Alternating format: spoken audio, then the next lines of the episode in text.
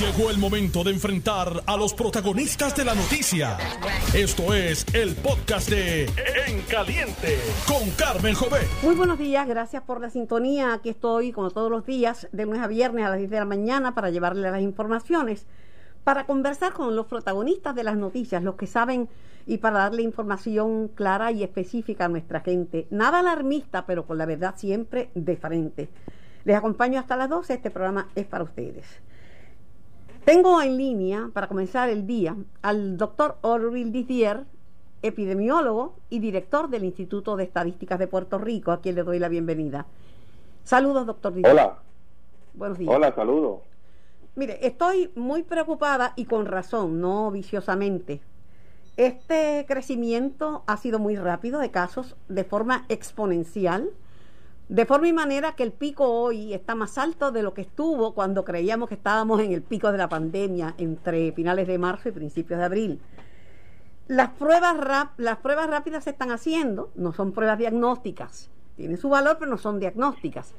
Las moleculares van a estar restringidas a los pacientes de hospital y a los pacientes que necesiten una cirugía no, no electiva, sino obligatoria, necesaria, porque no hay suficientes reactivos. Eh, están sugiriendo, ¿verdad?, que se usen más, eh, que se hagan más de una prueba con el mismo reactivo para ver si rinden. Pero las de salud están llegando hasta 14, 15 días y han podido llegar algunas pruebas hasta 20 días después. 72 horas después tiene valor, pero si pasan muchos días usted se puede infectar en cualquier momento. Hay una preocupación que tengo que es ante la gran demanda de casos y, de, y demanda por pruebas, pues han tenido que limitar las pruebas. Y ante la gran cantidad de hospitalizaciones súbitas, se pueden acabar los cuartos eh, de intensivo y las unidades especializadas para tratar COVID. Cierto, sí, sí. Si estoy eh, mal me lo, si estoy mal me lo corrige, porque estas son mis impresiones. Sí, no, toda la, lo que usted está estableciendo, Carmen, es cierto. Eh, sobre todo, eh, me parece que una de las cosas más preocupantes es, eh, primero, que las pruebas moleculares no estén disponibles. Eso es sumamente preocupante, ya que es una pieza clave en este aspecto. no solamente para el aspecto de salud pública en sí, poder determinar las personas que tienen están contagiadas, sino también para hacer los cálculos estadísticos es imprescindible que se pueda tener ese cuadro de las pruebas y eh, las hospitalizaciones, este, obviamente el, el que se vele porque el sistema de salud y médico hospitalario no llegue a un punto que sea eh, inmanejable es sumamente preocupante. Tiene usted toda razón. Le añado algo todavía peor. Dos cosas que son igualmente preocupantes. El súbito aumento de los contagios en los profesionales de la salud, principalmente en médicos. Ayer conversaba en televisión con un joven médico de 29 años de edad que atendió a un paciente asintomático, pero la mayoría de los pacientes de COVID son asintomáticos, aunque sean positivos, y se contagió. Y número, número dos, y esta es una preocupación, el pobre rastreo. Mire, en Guapa Televisión, pues hubo una situación con un técnico que dio positivo a COVID. Hay dos compañeros que están en cuarentena, Mónica, Mónica Candelaria y, el, amigo muy querido Jorge Elpi pero ese técnico estuvo en contacto con mucha gente y me han llamado empleados preocupados y dice, pero yo, yo, yo no estoy en cuarentena, pero yo, yo estuve con él, él me puso el micrófono muy cerca de mi cara, tengo miedo. O sea, eh, eh, somos muy pobres, eh, tanto en la empresa privada como en el gobierno, haciendo los rastreos. Sí, el, el, rastreo es una pieza clave, el contact tracing, y, y he visto que no solamente en Puerto Rico, en otros lugares del mundo están teniendo problemas similares y que emanan más bien de la capacidad de los recursos. O sea, eh, esta es una, una situación eh, que requiere de recursos humanos, que requiere de gente. Por lo tanto, eh, es posible que ahí es que estribe el asunto, que, que no se ha podido contratar o, o, reclutar la cantidad de gente necesaria. He visto que en algunos otros lugares están, están comenzando a recurrir al ciudadano para eh, el ciudadano gestor, le llaman ellos, que es un ciudadano que ayuda en el contact tracing de una manera eh, informal, pero ciertamente es una pieza clave, hay que reforzarla. Sabemos que el Departamento de Salud ha mejorado en ese aspecto, pero todavía le falta y ahora es más importante que nunca. Eh, usted escribió un, artículo que a mí me parece muy importante y una de las cosas que destaca es precisamente lo que yo expreso como mi gran preocupación, que las estadísticas actuales nos dejan saber que el ritmo de crecimiento ha alcanzado un punto prácticamente este, exponencial, lo que puede significar que la velocidad con que surjan los casos nuevos sea más rápida que la respuesta. Eso, eso, y eso ya lo estoy viendo, doctor Didier, ya lo estoy constatando. Sí, ese precisamente es el, problema principal que tiene. No es que, se, surjan nuevos casos, porque sabemos que van a surgir nuevos casos y van a seguir surgiendo hasta que hasta que ocurra una vacuna y que se implante y que haya una eh, un tratamiento adecuado. Eso eso no se va a evitar, pero es la velocidad, la velocidad con que eso sucede. ¿Por qué? Porque entonces saturamos el sistema de salud muy rápido, más rápido de lo que el sistema puede responder.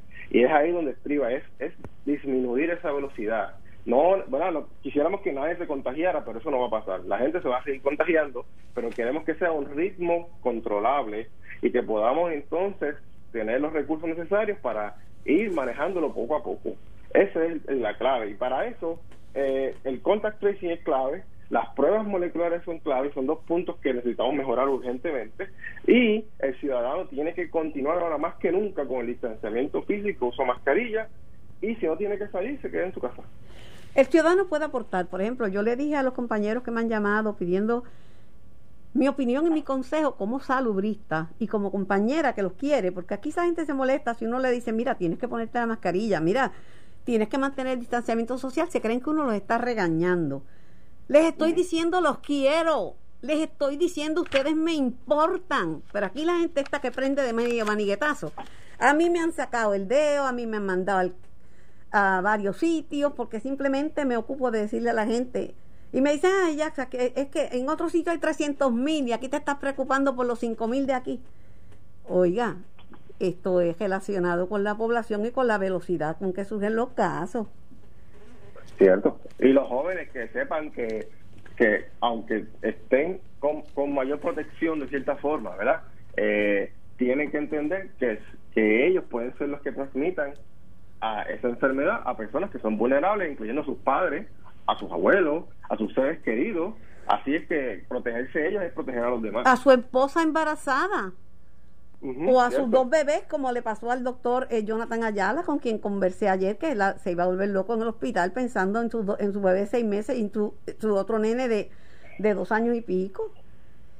No, importante también aprovechar la oportunidad, Carmen, para decirle a la gente que aunque usted haya salido positivo y se haya recuperado, no se confíe de que usted no puede volver a tener el virus porque todavía eso está en estudio y se ha determinado que es posible que usted pueda contagiar a otro. Así que usted tiene que seguir protegiéndose independientemente si ya se recuperó.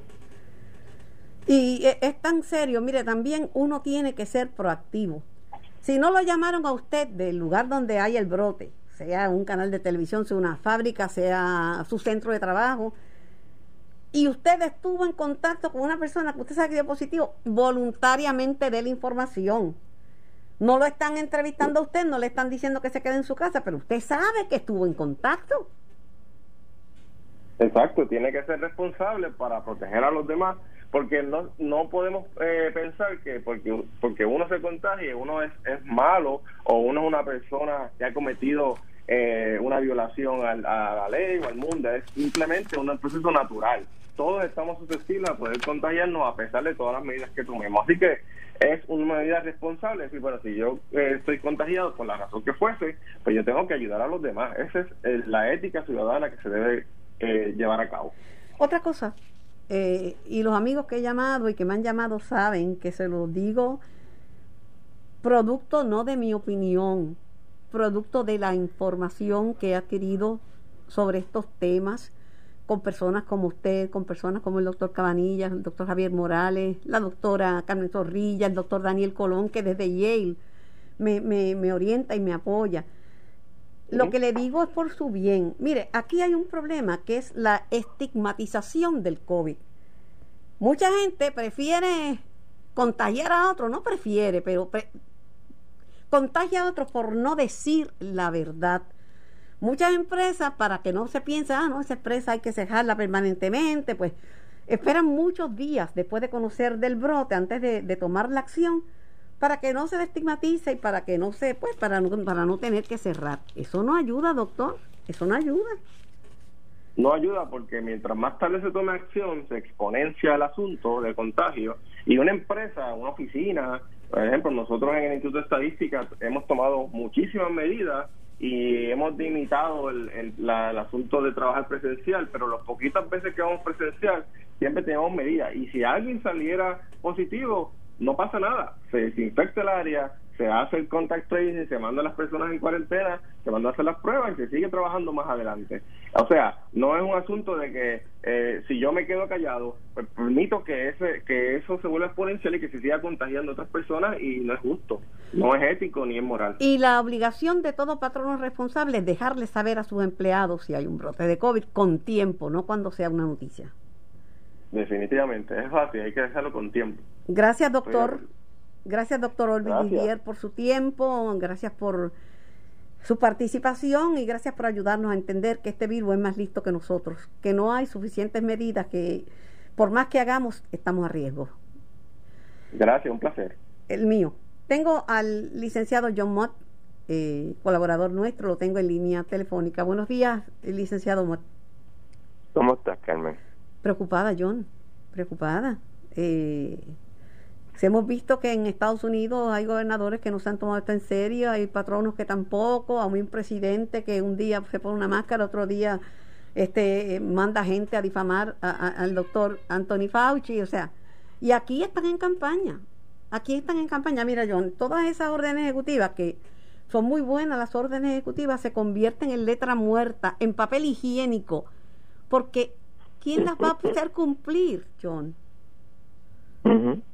Dime tú si tú que yo, yo, siempre llamo para ver si yo estoy mal para rectificar. No, estoy de acuerdo contigo. Fíjate que el, el, la primera que tiene que dar el ejemplo, que es Juan Vázquez, se pasó sin la mascarilla, se pasa en campaña, pegándose todo el mundo, y eso no es correcto. De hecho, nunca se debió haber permitido que hubiera campaña política por el COVID, punto. Porque la campaña política es el, el como digo, el glad handling que es darle la mano, un beso, como tú estás, etcétera. Y eso es muy normal, pero no estamos en tiempos normales. Tienes que haberlo prohibido. No, no, y no entienden que esto es full time, no es una mascarilla part time, unas medidas part time. No. yo me quito la mascarilla solamente cuando me voy a retratar, cuando más cerca estás de los demás. No, que no quería decepcionarla porque me abrazaron. A mí me iba a abrazar una persona que quiero mucho. Este, cuando llega aquí, que sé que me quiere, y le dije, no, no me puedes, no me puedes abrazar y sé que me quieres. Él sabe quién es. Este, eh, es que simplemente yo soy altísimo riesgo. Claro. Y eso es un problema. Y tú también eres altísimo riesgo, by the way. Claro, porque yo tengo más de 60 años y soy diabético. ¿Y, y, y, y, creo que tienes problemas respiratorios o alguien en tu casa. No, en, yo tengo dos asmáticas en mi casa. Ah, es lo mismo. Extremadamente alérgica a todo. Bueno, sí, desde que empezó la pandemia, si ella ha salido cinco veces, pues yo no le permito que salga. Yo por eso te digo, te quiero muchísimo, pero no te voy a abrazar, no te, no te quiero de visita en mi casa. No, Deja eso. Deja eso, deja eso. Te llamo y te pido.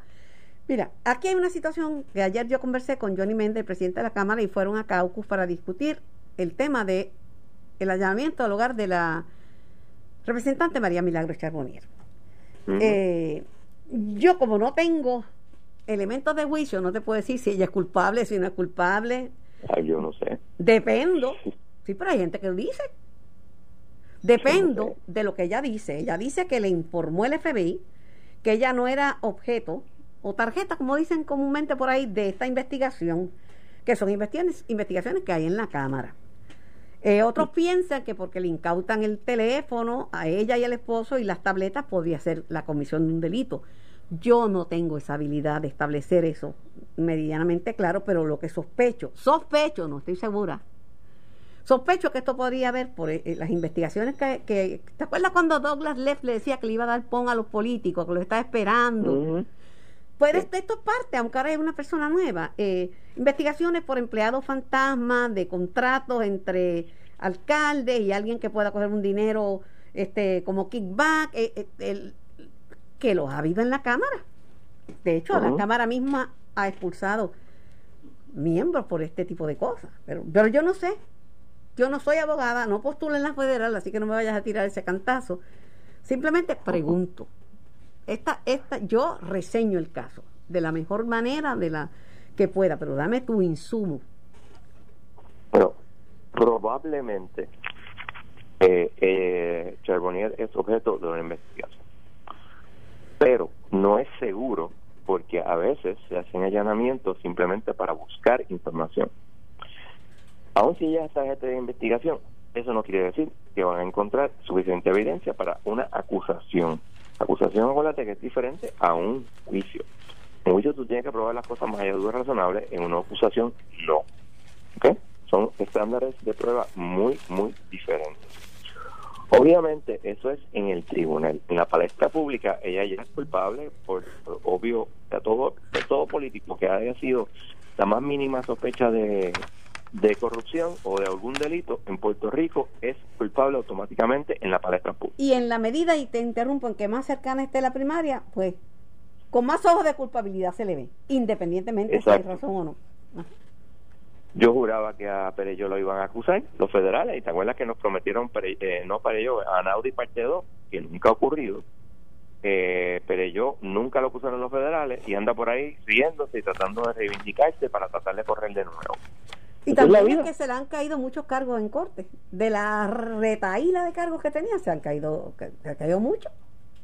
Sí, la mayor parte de los casos de los casos estatales se cayeron. Ahora, se declaró culpable de ser negligente en el cumplimiento del deber. Claro, es un misdemeanor, es un menos grave, pero eso es porque se declaró culpable. Eh, y vuelvo y repito, él lo que quiere es volver a correr. Y en el 2024 tú lo vas a ver a él tratando de, correr. Quién sabe si lo logra o no lo logra. Hasta el momento que yo sepa, a menos que haya hecho un acuerdo con los federales para extender el término prescriptivo, ya el término prescriptivo para, para acusarlo a él pasó, que son cinco años. Así que no se desiste. Eso es interesante. Por otro lado, he escuchado, vuelvo y te digo, yo en estas cosas yo presento los hechos y lo que me consta de propio personal conocimiento y no quiero ir más allá porque no quiero ni ni ser tonta ni ser injusta, ninguna de las dos. Pero he escuchado a algunos decir que si incautan teléfonos, tabletas, es porque ya eso lo vio un, un fiscal federal y un, y un magistrado federal y ellos ven que hay delito y que eso es la ahí en esos teléfonos está la evidencia de que hay delito. Eh, el estándar es un poquito diferente tú haces, eh, eh, usualmente tienes un, un agente del FBI o de algún law enforcement federal, o hasta estatal a veces, donde hacen una declaración jurada, donde eh, establecen los, lo que conocen y establecen que es probable que en ese eh, aditamento, sea, un tablet, o sea, un teléfono, hay evidencia de la comisión de un delito. No que fulano de tal la cometió, sino que hay evidencia de la comisión de un delito. Eso es lo que ese es el estándar que tú tienes que eh, establecer, no es un estándar alto, porque es simplemente una, un allanamiento. Si de esa evidencia que hay, y esto pasa a veces, o sea, tú eh, haces el allanamiento y no encuentras nada, pues, no encontraste nada. Ahora, y puede que ahí se encuentre, y esto ocurre con cierta frecuencia, eh, evidencia de otros delitos. Ok. no tiene nada que ver con lo que estás Una última pregunta. Si una persona es objeto de un allanamiento, como le pasó a la representante de Charbonnier, y ya le pregunta a los agentes, ¿soy yo el objeto de esta investigación o no? Y le dicen que no. ¿Eso lo puede tomar como cierto o ellos podían decirle que no, pero serlo? Ok, fíjate. Hay que hilar un poquito fino aquí. Yo te puedo decir, tú no eres esta gente de, de, de, de investigación pero eso no quiere decir que sea cierto. Tú tienes, el, el, el law enforcement puede mentirle a los sospechosos. Ahora, si tú sacas info, tú a base de decirle, no, no, tú no eres tarjeta, no le haces las advertencias de Miranda, lo que ella diga allí, la persona diga, no puede ser usado en su contra porque es el, el fruto del árbol ponzoñoso. The, the fruit of the poisonous tree. Ahora, yo lo que he oído de la, de la prensa es que ella le preguntaron, ¿tú estás dispuesta a, a, entregar tu teléfono? Y ella dijo que sí. Que sí. Porque eso es importante. Porque a lo mejor el, la orden de allanamiento era irregular. Eso pasa a veces. Pero al tú consentir, ya estás echando por la borda cualquier objeción que tú hubieras tenido al, al allanamiento como tal. Y toda la información que se saca de allí, si es un allanamiento ilegal, es y, y no se puede admitir en evidencia, pero si tú dices, ah, ok, no hay problema, sí cógelo. Pero ella es abogada, ella sabe cuáles son sus derechos y ella tomó esa decisión. Para finalizar, y me dicen que tengo que ir a la pausa, está en vilo la Cámara de Comercio por el, el presidente electo Luis Gerbolini podría ser persona de interés del FBI en estos casos legislativos que alegadamente se están investigando. Eh, yo no puedo opinar porque en, en, una ocasión compartimos un cliente y no creo que deba opinar. Pues está bien. Eso es y yo no te voy a exigir otra cosa porque respeto los cánones que gobiernan tu profesión. Uh -huh. Gracias John por tu tiempo. Estás escuchando el podcast de En Caliente con Carmen Jovet de Noti 1630. Buenos días Carmen, ¿cómo estás? Cuidándome y bastante preocupada porque me explica el doctor Disbier que el, el, ha sido tan rápido el aumento de los casos que la respuesta saludista va a ser lenta y porque nadie se prepara para que esto es exponencial que un día hay hay vamos a decir hay cinco y al otro día hay 50 no es no es numérico. Pero de la orden ejecutiva lo que me preocupa es lo siguiente y se lo planteo. Las órdenes ejecutivas han sido buenas eh, en términos de, de, su alcance. El problema es que, que no hay nadie que las haga cumplir. Nadie. De mascarilla, el que se quiere poner político o, no, o ciudadano, se la pone y el que no, no, y se la quita cuando quiere. Eh, en el aeropuerto, pues no está en nuestras manos, este, ya vimos que hay que revisar porque los protocolos, porque los viajeros lo que quieren es llegar a su destino y ponen cualquier cosa, no quieren llenar papeles, no sabía que en Puerto Rico estaba la situación como está.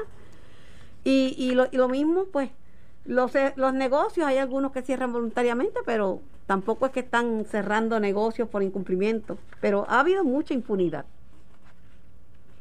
Claro, este, mira, y, esto, esto es un esfuerzo de todos, ¿no? Estas medidas restrictivas se hacen primordialmente para poder eh, disminuir la probabilidad de los contagios.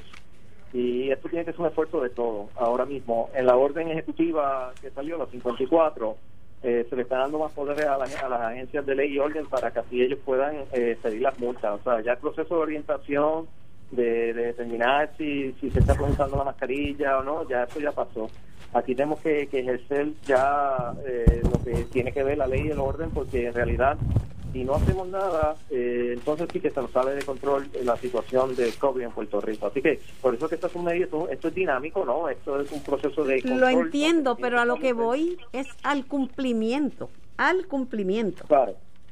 Exacto, y por eso es que tenemos que, tanto los ciudadanos, que ellos tomen conciencia de que esto no es solamente una responsabilidad del gobierno, pero de cada, de cada individuo, de protegerse ellos mismos como a sus familiares. Ahora, en cumplimiento de la ley de orden, tanto estamos facultando a la policía, como negociando investigaciones especiales, a los bomberos, Hacienda, a todos que se puedan intervenir y puedan expedir las multas, y inclusive aquellos negocios que no están colaborando y no están siguiendo los protocolos, se van a cerrar. O sea, ya el proceso de orientación ya pasó ahora es, en este caso, es multar y que la gente pues, que entienda que el ciudadano tiene que atenerse a las consecuencias, porque eh, te digo, eh, fue lamentable ver cómo en un periodo de tan corto de tres semanas, a muchos ciudadanos se olvidó de que todavía estamos bajo una pandemia, bajo una emergencia.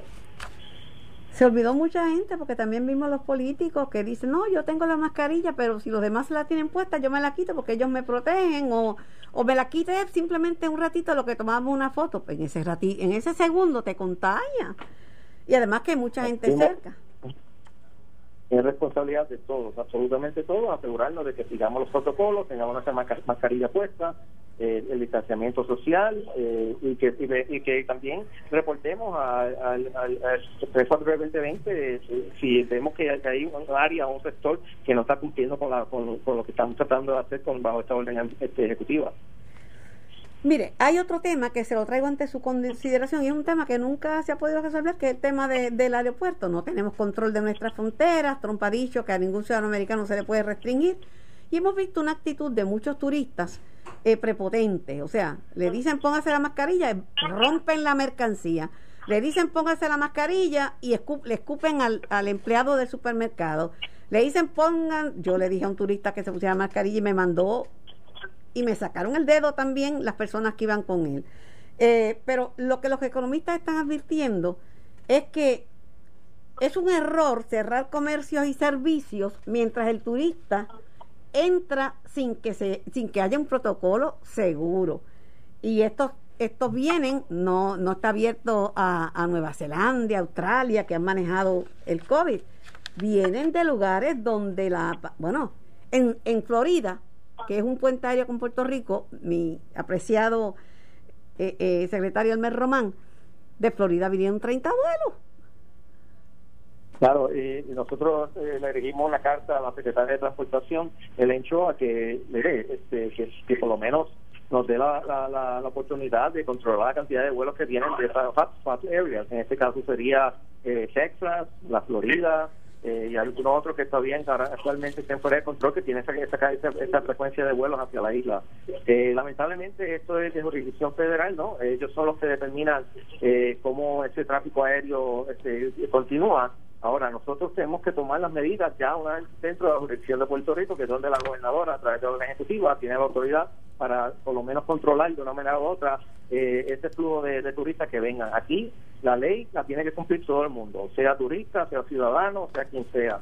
Así que eh, en este caso, eh, aquellos turistas que violenten la ley, se les va a aplicar la justicia. Así que eso, eso sí que, que, creo que es inmediatamente claro que eso se tendrá que hacer así. El Centro para el Control de las Enfermedades Contagiosas, el CDC de Atlanta, Georgia, nos ha hecho un gran favor, nos ha hecho, eh, nos ha puesto una lista de alerta para que el que el que ve, el que piensa venir a Puerto Rico sepa que aquí se están disparando los casos y que la respuesta, cuando se disparan tan rápido, la respuesta del sistema médico hospitalario es lenta, es más lenta con la velocidad con que se disparan los casos. Claro.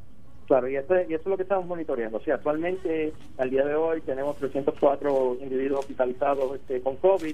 Eh, todavía tenemos capacidad en términos de ocupación en de los, la, unidad de, cuidado intensivo, como ventiladores, está bien bajo, pero eso es lo que estamos controlando. Estamos eh, asegurando de que no que no se nos dispare eso y es un momento porque, que, que comprometa la capacidad de nuestros hospitales.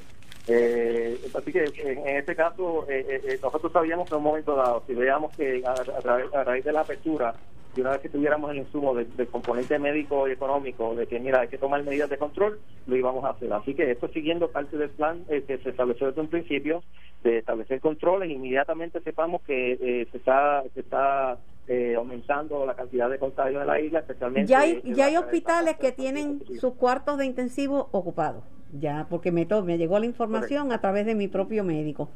Porque yo me tengo que cuidar porque soy alto riesgo. Me dijo, ya hay hospitales que tienen todos sus intensivos ocupados. Es porque es la velocidad. Cuando esta enfermedad ataca así súbitamente, como está en Puerto Rico, en, eh, aumentan los contagios de una manera exponencial.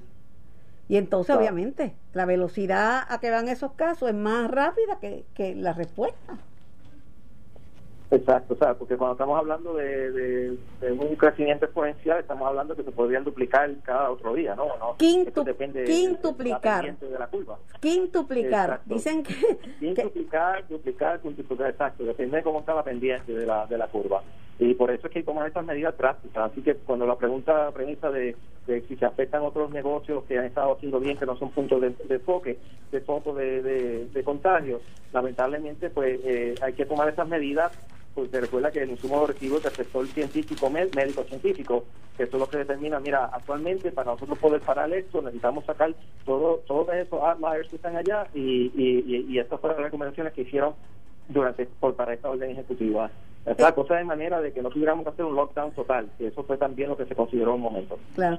Eh, para finalizar, eh, discutían en el programa que me antecede, Sin Miedo, el gobernador García Padilla y el senador Carmelo eh, Carmelo discutía, traía el tema del chinchorro. Y se ¿qué es un chinchorro? Chinchorro es un barquito. ¿Por qué se incluye un chinchorro? ¿Qué quiere decir? ¿A qué se refieren cuando hablan de un chinchorro? Claro, eso es una manera, pero no, no, no creo que eso está incluido en la orden ejecutiva como chinchorro, lo incluimos como establecimientos que se dedican a, la venta al detalle de bebidas alcohólicas, tanto sea una barra como un cafetín, eso tiene que ver con las certificaciones que se le dan o las licencias que se le dan a cada negocio, pero principalmente aquellos establecimientos que son eh, de, venta de bebidas alcohólicas. Sí, porque cuando usted me dice un chinchorro, yo sé lo que me dice, porque yo soy boricua. Yo entiendo que es un negocito más pequeño que vende algunas cositas de comer, pero que se dedica a vender este bebida bebida alcohólica y el que chinchorrea y janguea va de negocito en negocito, se come la especialidad de esta casa de un aperitivo y un palo y va a otro y a otro. Yo lo entiendo, yo lo entiendo. Pero lo importante es que, que, que, que no haya impunidad, que el que viole la ley sea procesado, sea quien sea, por el bien de todos. Muchísimas gracias al secretario de Estado, Elmer Román. lo perdí de línea. Eh, Nelson, perdí de línea el secretario. Estaba hablando con el secretario. No sé si lo. ¿Se perdió? Bueno. Tengo al doctor Víctor Ramos. Buenos días. Saludos, doctor. Buenos días, Carmen, y buenos días al pueblo de Puerto Rico. Le digo lo mismo que le decía, eh, que conversaba con el epidemiólogo y director del Instituto de Estadística, doctor Orbitis Díaz que la velocidad con que van estos casos es más rápida que la posibilidad de respuesta de salud. Eh, bueno, sí, si se siguen, si sigue la curva exponencial como va y ciertamente en los próximos días va a seguir porque se va a reflejar lo que pasó el 4 de julio en, la, en las estadísticas nuevas, pues sí, podríamos tener la curva exponencial y tenemos dos problemas ahora mismo eh, tenemos dos crisis. Tenemos el COVID subiendo, pero también tenemos el deterioro de condiciones crónicas de pacientes. Ese, es otra, ese es otro, otro agravante.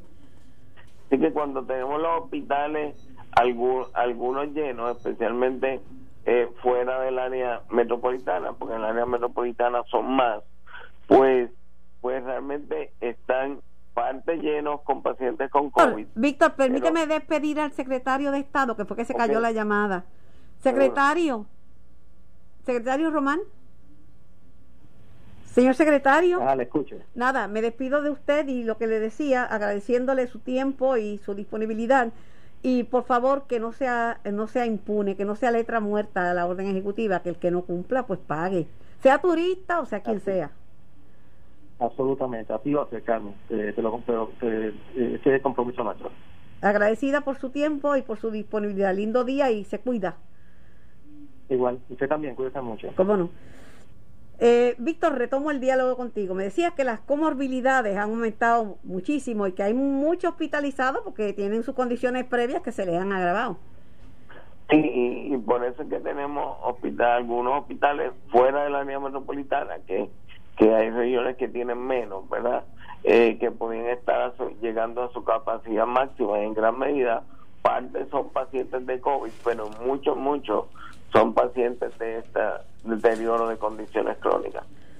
Yo tengo otra preocupación. Eh, para que el sistema de salud nos dé una buena respuesta y funcione bien, pues tenemos que tener a nuestros profesionales de la salud en, saludable y valga la redundancia, ha aumentado el número de contagios de médicos. Ayer yo entrevistaba a un joven médico de 29 años que se contagió mientras eh, examinaban a un paciente que vino por otra causa y estaba completamente asintomático, vino por una causa distinta a, COVID. Eh, un joven de 29 años estuvo hospitalizado y pasó el más rato de su vida. Pero han aumentado los contagios de médicos. Sí, no, van por lo menos 41 médicos, se había quedado estable en 31 eh, cuando bajó a la parte baja de la de la epidemia, pero ha aumentado y ciertamente tenemos un compañero eh, bastante crítico de salud eh, en ventilador, pero pero sí hay que seguir haciendo el trabajo, pero tratar de, de tener todas las medidas de protección disponibles, que es otro problema cuando aumentan los, los casos exponencialmente el tener el equipo de protección personal suficiente. Ah, e, es una correlación, aumentan los casos y disminuyen el, disminuye el equipo de producción. de protección. Sí, sí, sí, porque se va, se va agotando y ciertamente a veces un reto hasta conseguirlo. Preocupante, preocupante, doctor. Eh, usted es pediatra. No, eh, el tema de los niños. Eh, ya se informó un niño que alegadamente, pues, falleció a causa de COVID. Eh, los niños no son los que más medidas de higiene y, seguridad toman, porque usted sabe que uno mismo como padre tiene que estar detrás para que se bañen eh, y para que se cepillen los dientes y para que se laven las manos antes de comer, imagínese en medio de una pandemia.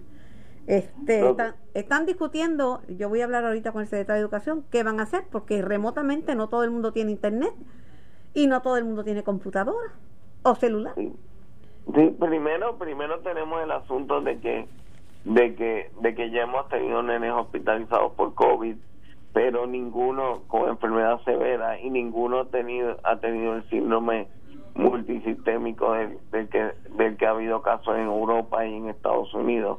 Pero pero hubo un caso de muerte, según informaron de por parte de el secretario de salud. Sí, pero eso fue esa eh, básicamente eh, esa paciente tuvo una muerte súbita cuando llega al hospital, pues se le dio una ronda de CPR, pero básicamente al hospital llegó sin signos vitales, así que... que pero que, el, COVID era la causa.